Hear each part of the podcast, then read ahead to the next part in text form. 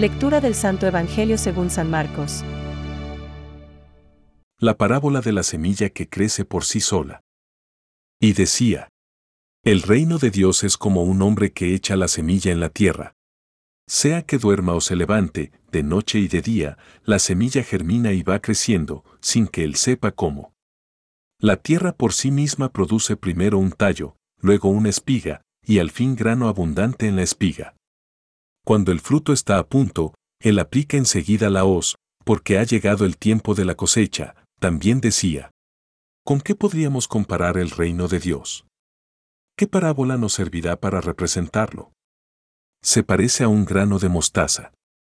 Cuando se la siembra, es la más pequeña de todas las semillas de la tierra, pero, una vez sembrada, crece y llega a ser la más grande de todas las hortalizas. Y extiende tanto sus ramas que los pájaros del cielo se cobijan a su sombra, y con muchas parábolas como estas les anunciaba la palabra, en la medida en que ellos podían comprender. No les hablaba sino en parábolas, pero a sus propios discípulos, en privado, les explicaba todo. Es palabra de Dios. Te alabamos Señor. Reflexión. El reino de Dios es como un hombre que echa el grano. Y, la tierra da el fruto por sí misma. Hoy Jesús habla a la gente de una experiencia muy cercana a sus vidas. Un hombre echa el grano en la tierra. El grano brota y crece. La tierra da el fruto por sí misma. Primero hierba, luego espiga, después trigo abundante en la espiga. Con estas palabras se refiere al reino de Dios, que consiste en la santidad y la gracia, la verdad y la vida, la justicia, el amor y la paz. Prefacio de la solemnidad de Cristo Rey, que Jesucristo nos ha venido a traer. Este reino ha de ser una realidad, en primer lugar, dentro de cada uno de nosotros. Después en nuestro mundo. En el alma de cada cristiano, Jesús ha sembrado, por el bautismo, la gracia, la santidad, la verdad. Hemos de hacer crecer esta semilla para que fructifique en multitud de buenas obras. De servicio y caridad, de amabilidad y generosidad, de sacrificio para cumplir bien nuestro deber de cada instante y para hacer felices a los que nos rodean, de oración constante, de perdón y comprensión, de esfuerzo por conseguir crecer en virtudes, de alegría. Así, este reino de Dios, que comienza dentro de cada uno, se extenderá a nuestra familia, a nuestro pueblo, a nuestra sociedad, a nuestro mundo. Porque quien vive así, ¿qué hace sino preparar el camino del Señor?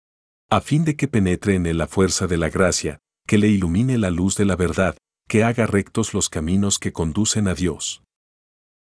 San Gregorio Magno. La semilla comienza pequeña, como un grano de mostaza que, cuando se siembra en la tierra, es más pequeña que cualquier semilla que se siembra en la tierra.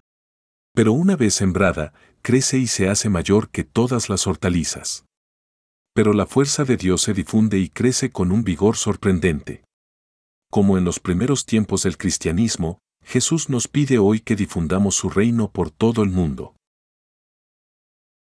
Pensamientos para el Evangelio de hoy. Siembra tú también en tu huerto a Cristo, en el cual florezca la belleza de tus obras y se respire el multiforme olor de las diversas virtudes. San Ambrosio de Milán.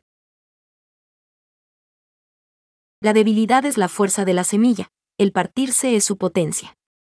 Así es el reino de Dios. Una realidad humanamente pequeña, compuesta por los pobres de corazón, por los que no confían solo en su propia fuerza, sino en la del amor de Dios. Benedicto XVI. Los laicos tienen como vocación propia el buscar el reino de Dios ocupándose de las realidades temporales y ordenándolas según Dios. A ellos de manera especial les corresponde iluminar y ordenar todas las realidades temporales, a las que están estrechamente unidos, de tal manera que éstas lleguen a ser según Cristo. Se desarrollen y sean para alabanza del Creador y Redentor.